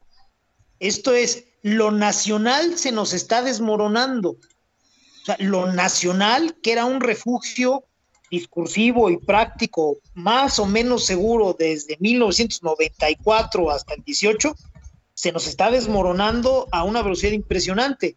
El refugio van a ser las localías. Y ahí sí, estoy totalmente de acuerdo. Los grupos locales dirán, a ver, cabrón, voy a hacer este ejercicio y se abren espacios para otras opciones. El caso de Nuevo León es clarísimo. El apoyo de cierto sector al pinche junior tiktokero solo se explica en esa lógica. ¿Sabes qué? El PRI ya no me gustó, el PAN mandó a la Razábal, dime tú qué mamadas son esas. Y obviamente ya no queremos a Morena. Pues ni pedo, vamos a cargarle el tanque al tiktokero y a la influencer. Ok, estoy de acuerdo, eso puede suceder. ¿En dónde va a pesar más? Ya lo vimos en la elección. Donde haya más participación ciudadana, donde haya más clase media, el esfuerzo político puede gravitar hacia otras opciones que no sean morena donde tengamos poca clase media, donde tengamos mucha violencia, donde tengamos mucha ignorancia, esas otras opciones me temo que no van a gravitar. Entonces, tú lo sabes, Oscar, tú lo sabes, Pablo, el poder no existe en satélites o rémoras per se. En- me refiero a, en relación a un partido, a un proyecto. Precisamente los satélites gravitan hacia donde el zeitgeist gravita, hacia donde te está planteando el discurso. Y ahora ya no vamos a tener un discurso nacional. En, gran medida ese derrumbe de lo nacional es lo que condiciona el- la noche triste de López. Ese güey es, es, es puro nacional, puro abstracto, Así es, puro sí. este, soberanía. Ahora- ya se lo cargó la de ser gente. Perdón, perdón, Don Mix. Déjame ponerte un escenario.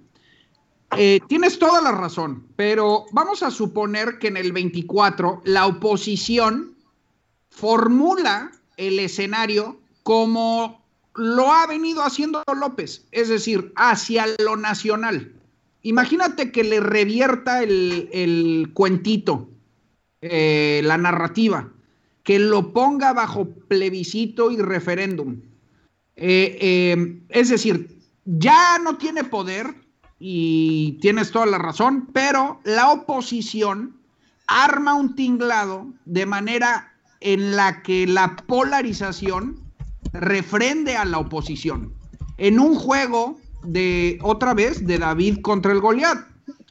Eh, a mí me parece que sería benéfico desechar a López, ¿no? Para siempre. Es decir, que, que sea el último clavo en el ataúd del populismo autoritario.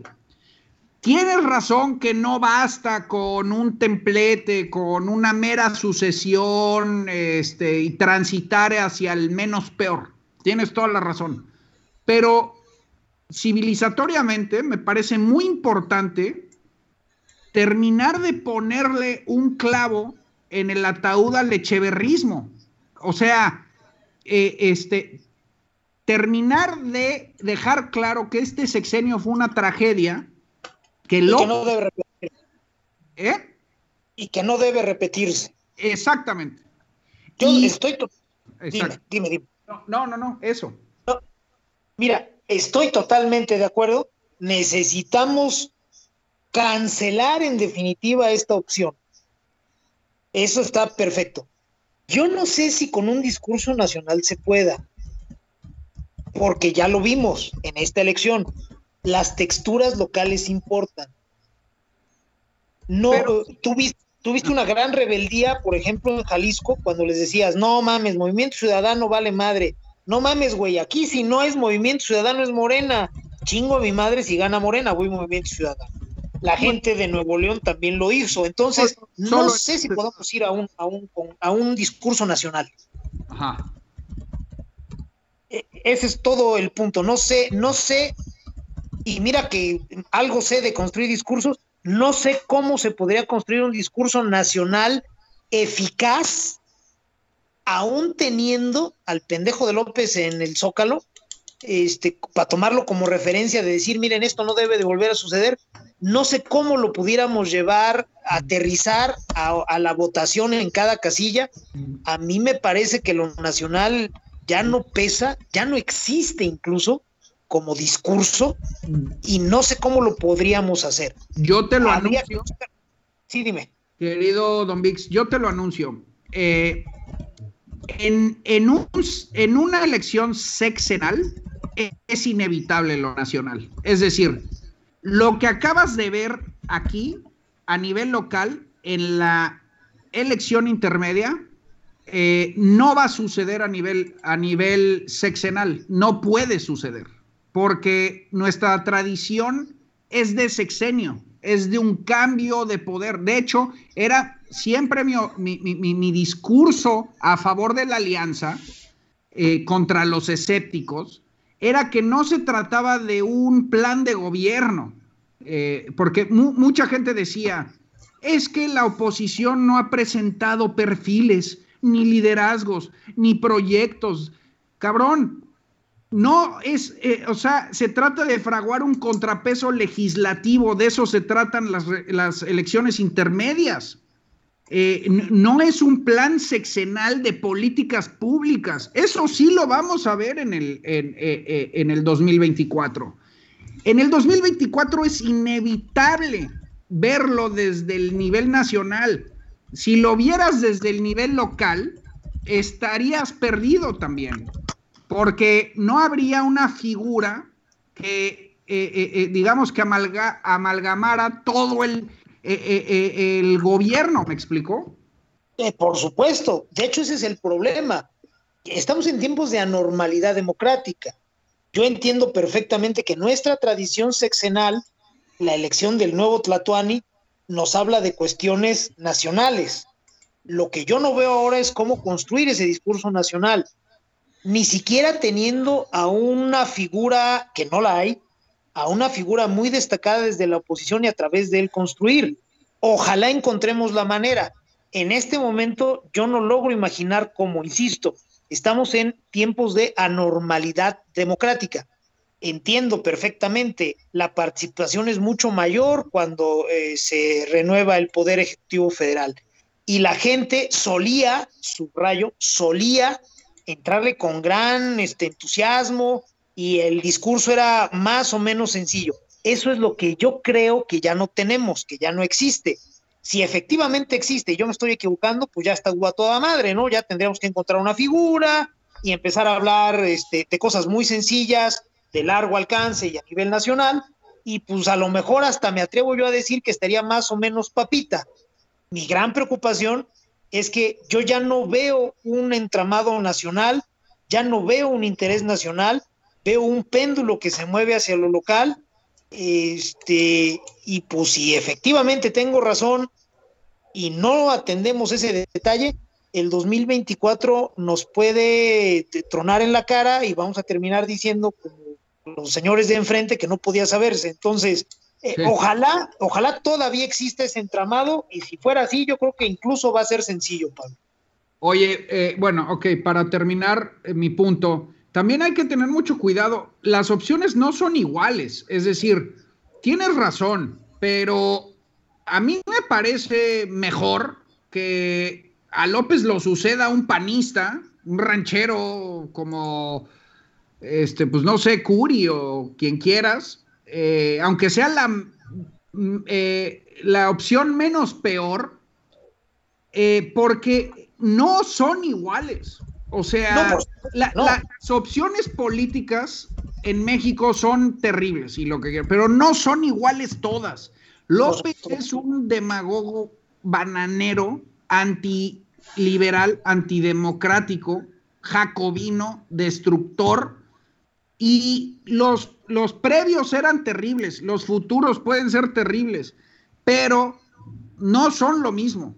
O sea, tú puedes tener un, un eh, rufián de Toluca como Peña Nieto, pero no es un güey que te va a destruir el sistema.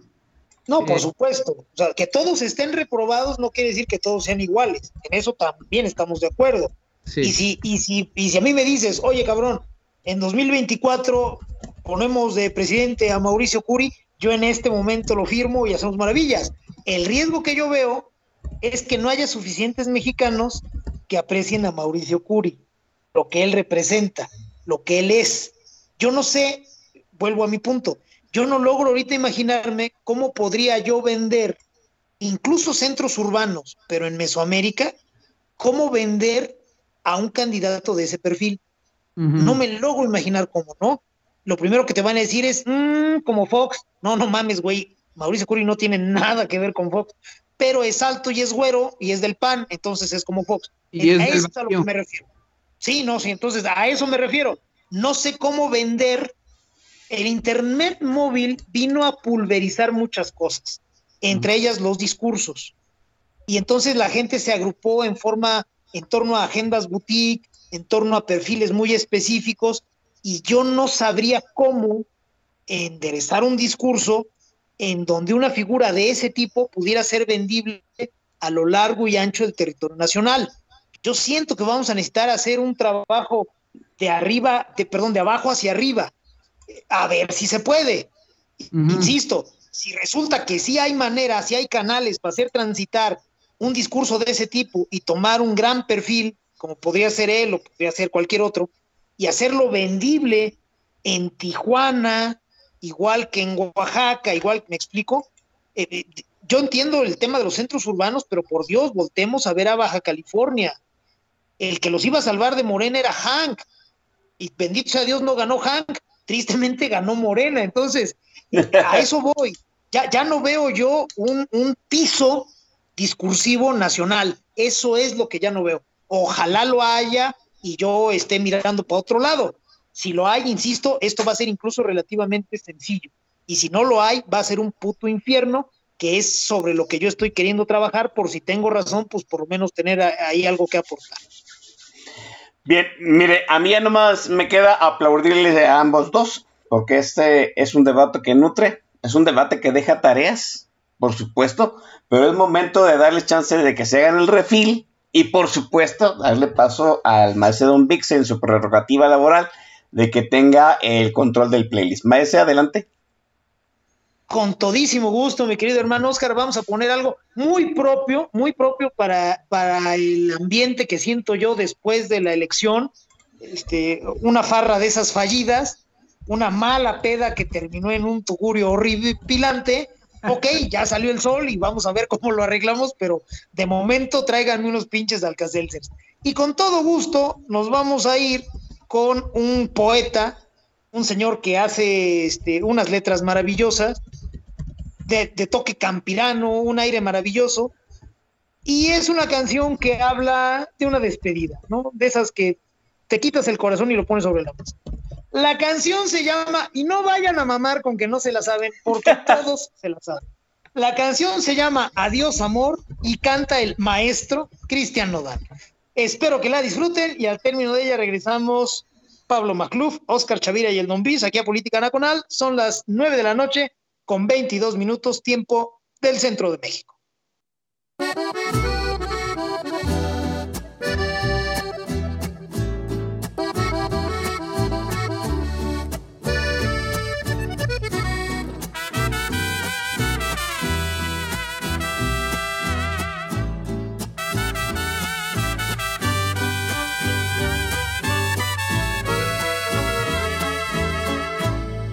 Tus ojos y no eres feliz.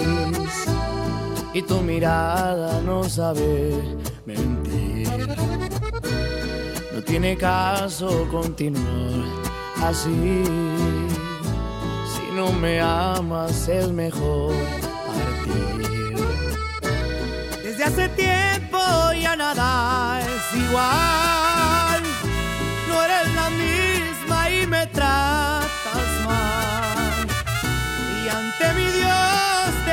Podría jurar cuánto te quise y te quiero todavía.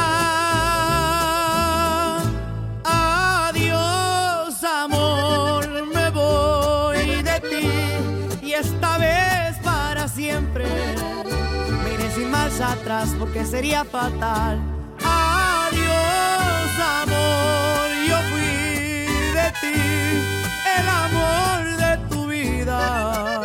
Lo dijiste una vez, no hiciste creer cómo me duele perderte. Me resignaré a olvidarte porque me fallaste.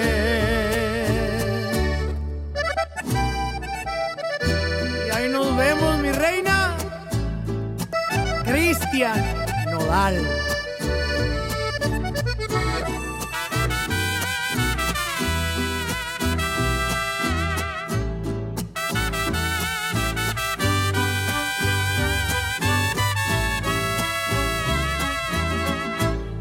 Hace tiempo ya nada es igual. No eres la misma y me tratas mal. Y ante mi Dios te podría jurar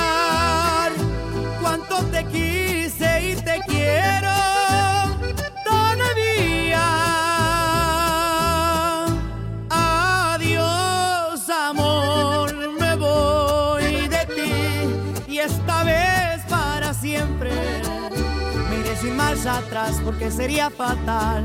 Adiós, amor, yo fui de ti, el amor de tu vida. Lo dijiste una vez, no hiciste creer cómo me duele perderte. Me resignaré a olvidarte porque me fallaste. Porque me fallaste. Porque me fallaste.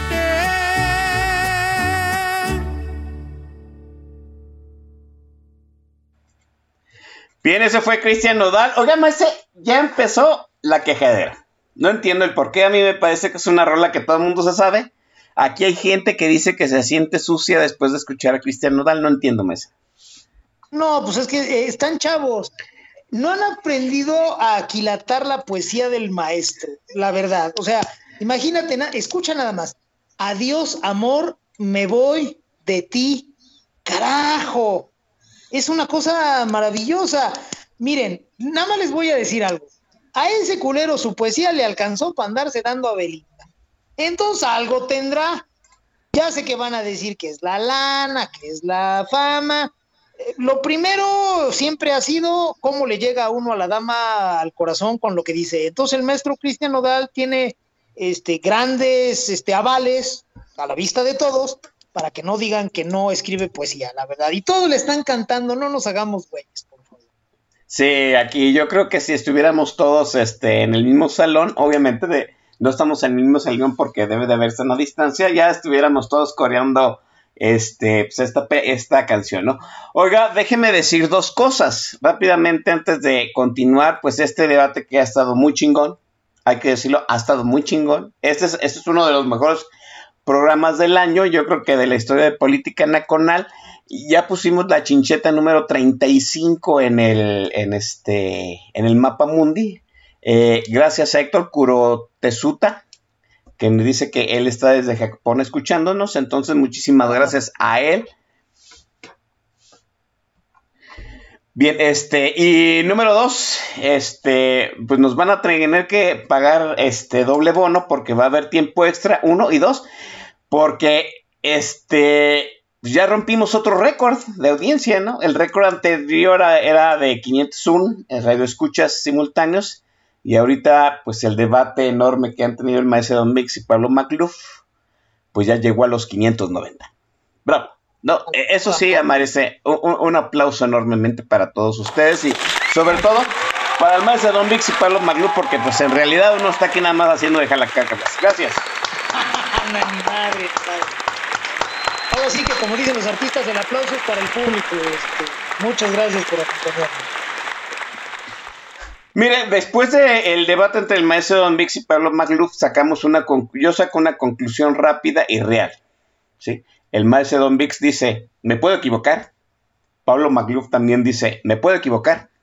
Lo cierto es que estamos entrando, yo creo que desde hace ya bastantes días, semanas, en el sexenio en que no tenemos hoja de ruta. Estamos trabajando, como dice el maestro Don Vix, en tiempos anómalamente electorales y también estamos tratando de entender el electorado en lo local y cómo está afectando eso en lo nacional. No hay hoja de ruta.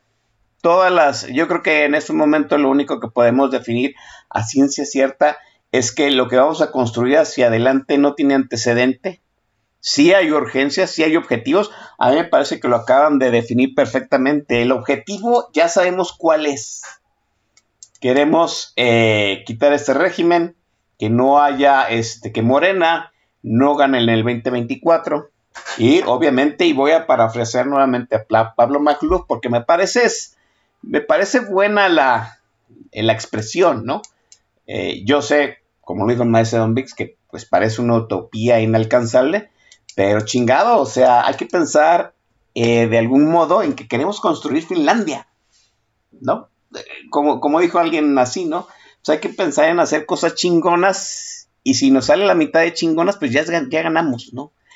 Viene, eh, pues el impasse, vuelvo a decir, para el momento en que las bancadas se conformen, se acaban de, se acabe de hacer la elección con las impugnaciones que vengan y se empiecen a conformar los bloques. eh, cada uno de los partidos designe los coordinadores de bancada, que va a ser una situación crucial, de verdad, ojalá no se equivoquen. Y eh, pues está el compromiso. Todos dijimos, aquí nadie se puede hacer pendejo, si todos dijimos que íbamos que ahora sí no íbamos a convertirnos en ese electorado que sale, vota y se regresa a su cueva a dormir, a hibernar durante tres años para volver a regresar en el 2024. No podemos volver a hacer eso. Eso nos, e, eso nos llevó al 2021 con otra vez pura basura dentro de la botleta. ¿Queremos otra vez basura dentro de la botleta del 2024? Pues no podemos eh, irnos a hibernar estos tres años. Necesitamos controlar, necesitamos controlar el Congreso ahora que las, este, que las cúpulas políticas están débiles, que, el que los ciudadanos controlen a los diputados. Dice eh, Santiago Arroyo en el tag de la extensión, pues es el momento de los ciudadanos. Bueno, pues si es el momento de los ciudadanos en esas ocho horas que le dedica su trabajo, en esas cinco o seis horas que le dedica a su familia, déjele un tiempecito porque también hay que dedicarle a su diputado, a su senador, a su gobernador, a su presidente municipal. ¿Qué, ¿Cómo construir Finlandia? ¿Qué, ¿Cuáles serían las bases para de aquí en adelante, Pablo Macluf? Bueno, eh, querido Oscar, primero hay que entender una cosa muy importante. El, obradorismo no es nuevo. En realidad, eh, lo hemos puesto en analogías eh, este, bastante pictóricas del mismo Don Vix y yo, de que Obrador finalmente es la pus, ¿no? Es el barro, pero la infección está abajo. Eh, y, no me refiero a una sociedad coyuntural, es decir, no me refiero a la sociedad de ahora, que se ha descompuesto bastante y lo que quieras, pero en el fondo lo que anima al obradorismo son demonios muy antiguos. Eh, podemos identificar los demonios del obradorismo eh, fácilmente desde el nacimiento de México, ¿no? Como civilización. Es decir, primero tenemos que estar conscientes de que eso que motiva al obradorismo, ese resentimiento multisecular, eh, esa división, esa falta de identidad, esa fragmentación social, eh, no es nueva y no va a desaparecer, no va a desaparecer. Eh, son modas, son olas, son momentos históricos que bajan y vuelven a subir y regresan y se vuelven a alimentar, pero ahí están, son fantasmas. Incluso lo puedes ver en otras sociedades como la gringa, ¿no? El nativismo que anima a Trump, pues lleva 200 años, 500 años, 400 años, perdón. Em, eh, son fantasmas viejos eh, que, requieren coyunturas para expresarse, ¿sí? Entonces, eh, esos van a estar ahí, van a estar ahí. El chiste es encontrar una, eh, un marco institucional a través del cual pueda aflorar una mejor convivencia entre todos. Mí me parece que la mejor opción es la democracia liberal. La democracia liberal es eh, algo que nunca propiamente ha existido en México, no se ha vendido como tal, y a mí me parece que se tiene que vender así. Es decir, eh, suena, suena por supuesto muy quimérico y lo que tú quieras, ¿no? Eh, es difícil de ponerlo en, en la práctica, pero propiamente yo creo que este sexenio se trata como gran pedagogía democrática de nuestra civilización, de ponerle un clavo, el último clavo al populismo, al nacional populismo y al populismo autoritario echeverrista, López Obradorista, cardenista, eh, nacional revolucionario, como lo quieras poner, en realidad son más o menos los mismos este, eh, eh, nombres, pero tenemos que enterrar eso de una vez por todas y mirar hacia una sociedad abierta, hacia el liberalismo, hacia el cosmopolitismo, hacia una sociedad global, científica, moderna, y eso inevitablemente pasa por la educación, ¿no? Eh, entonces, yo creo que iría por ahí, querido Oscar, querido Don Vix.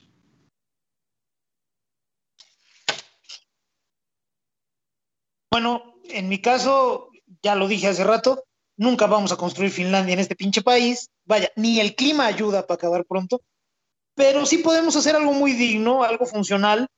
Eh, podemos tener un país que no dé pena, que no dé miedo, que no dé asco, que funcione con normalidad. Y yo creo que la forma de alcanzarlo, evidentemente, como señala Pablo, es la educativa. Pero más allá de la, de- del vehículo, que sería la educación, a mí me interesan tres cosas que debemos tener los mexicanos. Es más, no son tres cosas que debemos tener, son tres cosas que los mexicanos debemos reconocer en nosotros, porque ahí están. La primera es el valor, entendido como coraje, como valentía, pero también como un deseo de hacer lo correcto. ¿Sí? Entonces, primero valor. Después, compromiso. ¿Compromiso con qué? Primero con la ley. Y después, a través de la ley, compromiso con el tipo que está al lado. Sea quien sea y se llame como se llame. Tú eres mexicano, yo soy mexicano, incluso ni siquiera tú eres mexicano. Tú vives en México, quizá no seas mexicano, pero vives aquí. Y nada más por ese hecho yo ya estoy listo para romperme la madre por ti. Mi expectativa es que tú también te la rompas por mí. Entonces, lo primero es tener valor, lo segundo es tener compromiso y lo tercero es mover las nalgas. Esto es ser proactivos, actuar. Si tenemos esas tres características en nosotros y somos capaces de reconocerlas, podemos hacer de México un país bastante digno y hacerlo en relativamente corto tiempo. Yo lo he visto, esto ya ha sucedido en México. Yo lo vi suceder. Y, no solo a nivel nacional, sino a nivel municipal. He visto ciudades en la ruina, en cualquier aspecto que tú puedas mencionarme, y 10 años después ser otra historia por completo. Y he visto este país también, le llevó más tiempo, le llevó 20 años de estarse rompiendo su madre para ver frutos. Entonces, concuerdo con, con Pablo, puede sonar quimérico, idealista y tal, pero no lo es, es real, sucede, ya sucedió aquí, en este mismo pinche país. Es cuestión de volverlo a intentar. La educación, cuando nos la mencionan, tendemos a creer en los niños, no a pensar en los niños en la primaria. Sí, Sí. por supuesto, están incluidos. Pero hay también educación que cuesta más trabajo, pero puede suceder gracias al Internet móvil de adultos, adultos jóvenes, adultos no tan jóvenes, adultos de tercera edad. También pueden ser educados, algunos. Los otros, pues sí, ni con pinches trompetas, pero lo podemos hacer. Eh, estamos en terra incógnita, lo dices muy bien tú, Oscar, no hay una hoja de ruta, no sabemos qué sigue efectivamente, aquí estamos tratando de identificar patrones y de pensar eh, qué es lo que sigue y qué es lo que conviene. Hay una película que se llama Impacto Profundo que trata sobre un asteroide y es una mamadota, pero tiene un gran diálogo, tiene un gran diálogo a cargo de Robert Duvall, que es un viejo astronauta que va en la misión que tendrá que destruir el asteroide, y hace una analogía entre lo que están haciendo ellos en el espacio para llegar al asteroide y tal, con eh, los navegantes del río Mississippi en el siglo XIX. ¿No? no conocían bien el río, todos, no había una ruta muy clara, se conocían pedazos del río, y entonces quien quería hacer una travesía larga debía incluir en el barco a suficientes navegantes para que cada uno identificara la zona que conocía y en ese momento tomara el timón. México está en una situación más o menos así. No sabemos muy bien el camino que estamos recorriendo. Entonces necesitamos ser una nave muy amplia donde quepan muchas personas para que en el momento en que entremos en un, en un tramo determinado haya alguien que diga, esto yo lo sé hacer, esto yo sé cómo resolverlo. Y entonces tome el control. Y cuando termine esa etapa y empiece otra donde él no tenga puta idea o tenga una idea muy somera, pues asegurarnos de que haya otro que diga, a ver, esto yo sí lo conozco, yo ya vi cómo se hace esto. es mi momento. Creo que lo podemos hacer. ¿Queremos? Mm, esa es mi duda. Yo veo mucha gente dispuesta a encontrarle la mejor cara a una situación que no tiene ninguna bonita, todas son horribles, pero pues hay muchos mexicanos que prefieren ganar 10 pesos rascándose las nalgas que mil pesos trabajando. Entonces, no estoy seguro de si tenemos una masa crítica de ciudadanos, con mayúscula, que estén dispuestos, que quieran lo suficiente tener ese México digno, seguro, en paz, que no de miedo. Desde mi ciudad y desde mi estado les digo que sí es posible, más que hay que chingarle y no cancelar ninguna opción. A mí me duele en el alma cuando viene gente a decirme, ¿por qué votas por fulano si no puede ganar? Me parece lo más castrado en términos cívicos que alguien puede decir. Si los mexicanos de los 80 y los 90 hubiéramos pensado así, jamás habría habido alternancia. Ya no digas nacional, sino en lo local, que es de donde viene cualquier cambio. No me imagino yo cómo puede venir hoy alguien a decirme, ¿por qué votas por fulano? Si es un chingón, pero nunca va a ganar. Sus putas madres nunca van a ganar, cabrones. Desde que los parieron, perdieron. Y desde que los educaron así, perdieron más. Tenemos que pensar en lo correcto y hacerlo. Si hay suficientes mexicanos que lo quieran hacer, yo creo que lo vamos a conseguir, Oscar Pablo. Ojalá, ojalá lo. No Finlandia, porque les digo, es imposible, pero un México digno yo creo que sí se puede. Querido Oscar Chavira, maese Don Vix, eh, a ver, ya se me olvidó dónde estoy. Eh, un segundo. Aquí está.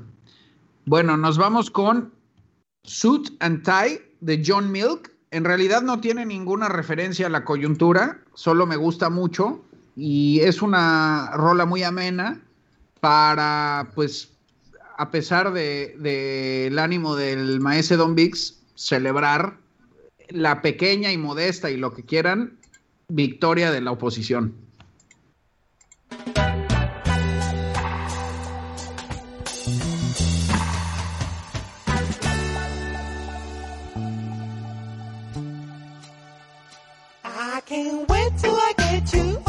Parker.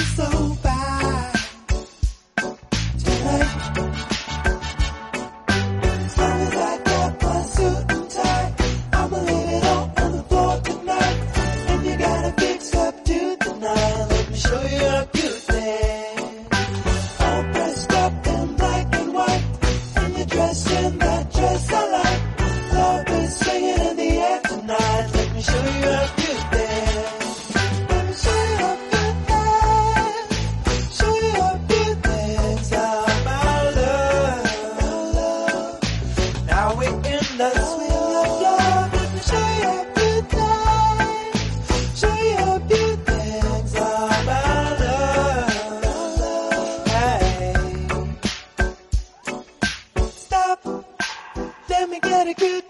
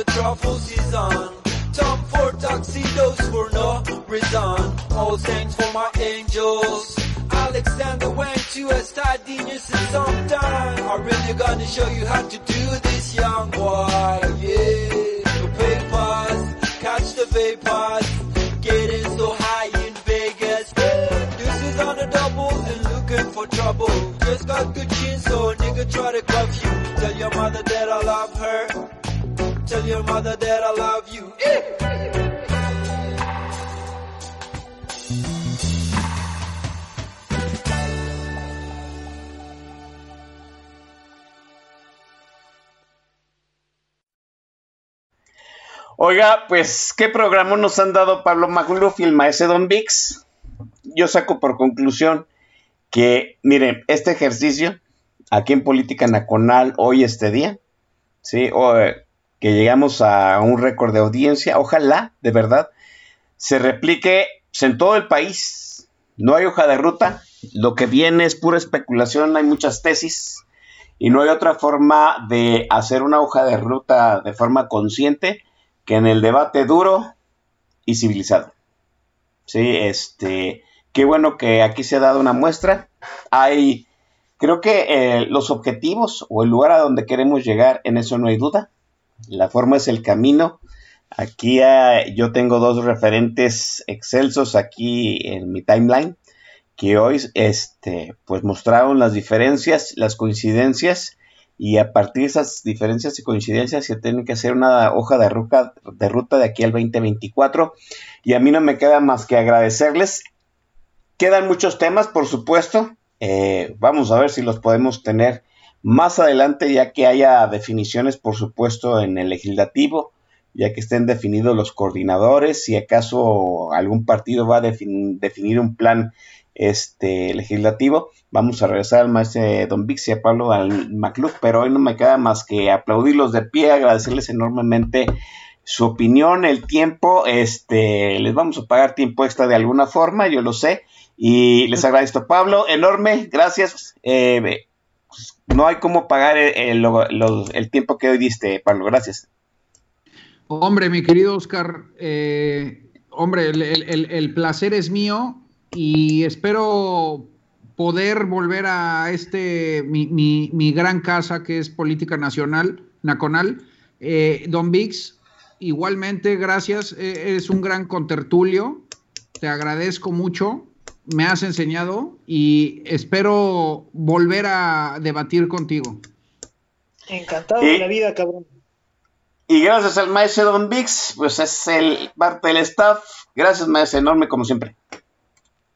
Gracias a ti, Oscar. Gracias a mi querido Pablo Magluf. Yo siempre aprendo cuando vengo a Política Nacional. Es un pinche placer. Eh, lo tengo que decir. Discrepar con gente como ustedes me permite ah, ensanchar mis límites. Con gente como ustedes, hasta la discrepancia me sabe dulce. Así que el agradecido soy yo lo tengo que decir también para quienes me han llenado ahorita los mensajes directos preguntándome por qué no doy estas explicaciones este, tan detalladas en el timeline cuando viene alguien y me dice, ¿y tú qué propones? Pues no mamen, vamos a ser este, realistas. El saber tiene un valor y solo puede ser útil en ciertos contextos y con ciertas personas. Si yo vengo a platicar a política nacional con Oscar Chavira y con Pablo Macluf, como con cualquier otro de los invitados con los que he coincidido aquí, pues evidentemente que no tengo un solo pedo en venir a dar mis puntos de vista, porque sé que esas personas van a tomarlos, los van a procesar y me los van a devolver y vamos a construir algo juntos. Yo sé, no nada más es un tema de calibre intelectual, que lo tienen sobradamente, sino de utilidad. Yo sé que vienen a efectivamente entender algo y ayudarme a mí a entender otras cosas. La gran mayoría de las veces que la gente llega a preguntarme eso en redes sociales, pues más bien viene queriendo confirmar sus propias convicciones o incluso validar sus propias huevas, sus propias omisiones. Y pues no chinguen, en ese caso yo no gasto mi saliva. Por eso es la discrepancia y aprovecho la oportunidad para aclararlo, porque aquí sí y en otros lados no. Gracias por todo, de verdad a la gente que nos ha venido a escuchar en esta oportunidad. Descansen, pásenla bien. El panorama no es bonito, tenemos muchas cosas a las cuales recurrir. Hay derivados importantes en la elección, ya los platicamos aquí, ya los desmenuzamos aquí, y lo más importante de una elección son los días por venir. Ahí vamos a trabajar, yo los invito a que lo hagamos y cualquier cosa estoy a sus órdenes. Gracias, mi querido Oscar, gracias, mi querido Pablo. Pues están servidos, muchachos. Hoy se llevaron hasta para llevar. Nos estaremos escuchando la semana que entra. Bájale dos rayitas al estrés. Ya viene la resaca postelectoral. Nos, de verdad, nos merecemos un respiro. Hay que darse este respiro este fin de semana y nos escucharemos pues, el próximo viernes. Cuídense.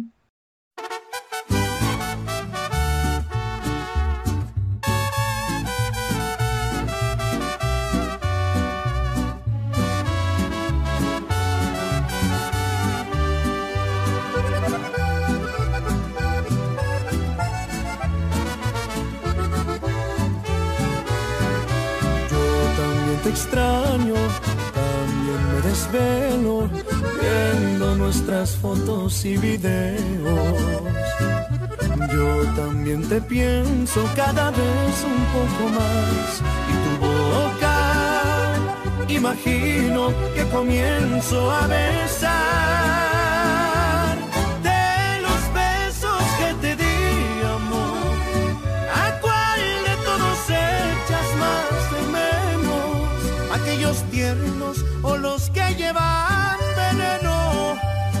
Inocentes o los que no tenían